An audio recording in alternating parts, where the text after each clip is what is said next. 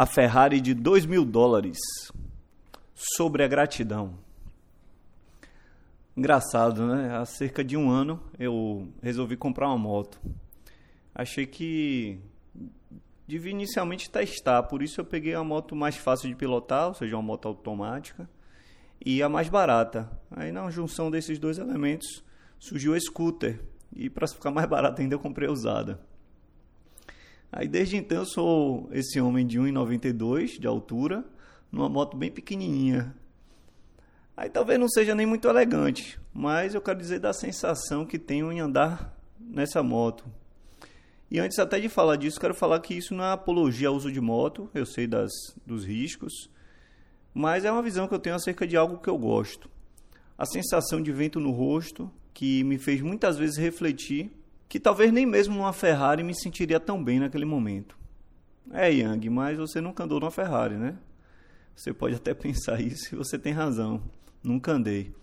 Mas eu já andei em carros muito bacanas e fiz uma projeção maior ainda para ver mais ou menos como seria essa sensação de andar numa Ferrari e me dei conta que realmente não trocaria essa sensação potencial de andar na Ferrari pela sensação de andar na minha Burgmanzinha, porque é um, uma satisfação muito grande. Provavelmente meu ego, se andasse numa Ferrari, ficaria muito mais realizado, pois ele ia se inflar com essa ilusão, quantidade e tamanho, que é bem falada nessa música de Leone e Paula Torla, que eles falam são sempre os mesmos sonhos de quantidade e tamanho, quando fala dos garotos, e realmente é uma visão infantil, masculina em geral, essa posse. E essa qualidade de sensação, para minha alma, não seria a mesma, com certeza, porque ela ficou bem preenchida andando diversas vezes andando na minha moto e seria difícil ser mais preenchida.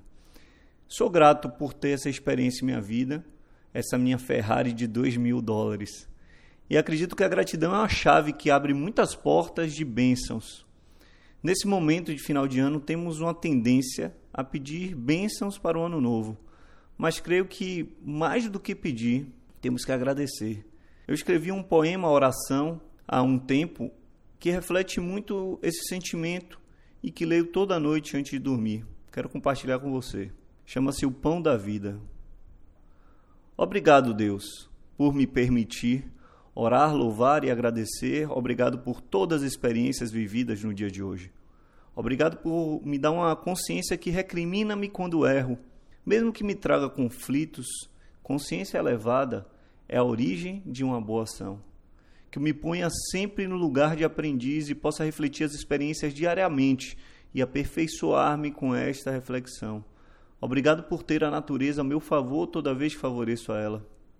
Peço-te, ó Pai, que imponha tua vontade no coração dos espiritualmente desvalidos e faça-nos buscar a sabedoria e o pão espiritual, o único, imperecível e imortal. Que a alma possa estar tranquila e o espírito luminoso. E aqueles que se inquietam frente às grandes mentiras humanas, bastem as verdades divinas. Obrigado pela sua bênção. Amém. Agradeço pelo meu 2016. Que venha o 2017, que é necessário para o meu crescimento. E na hora de falar isso, é difícil, a gente treme, tateia, gagueja, porque dá medo pedir o que merecemos, né?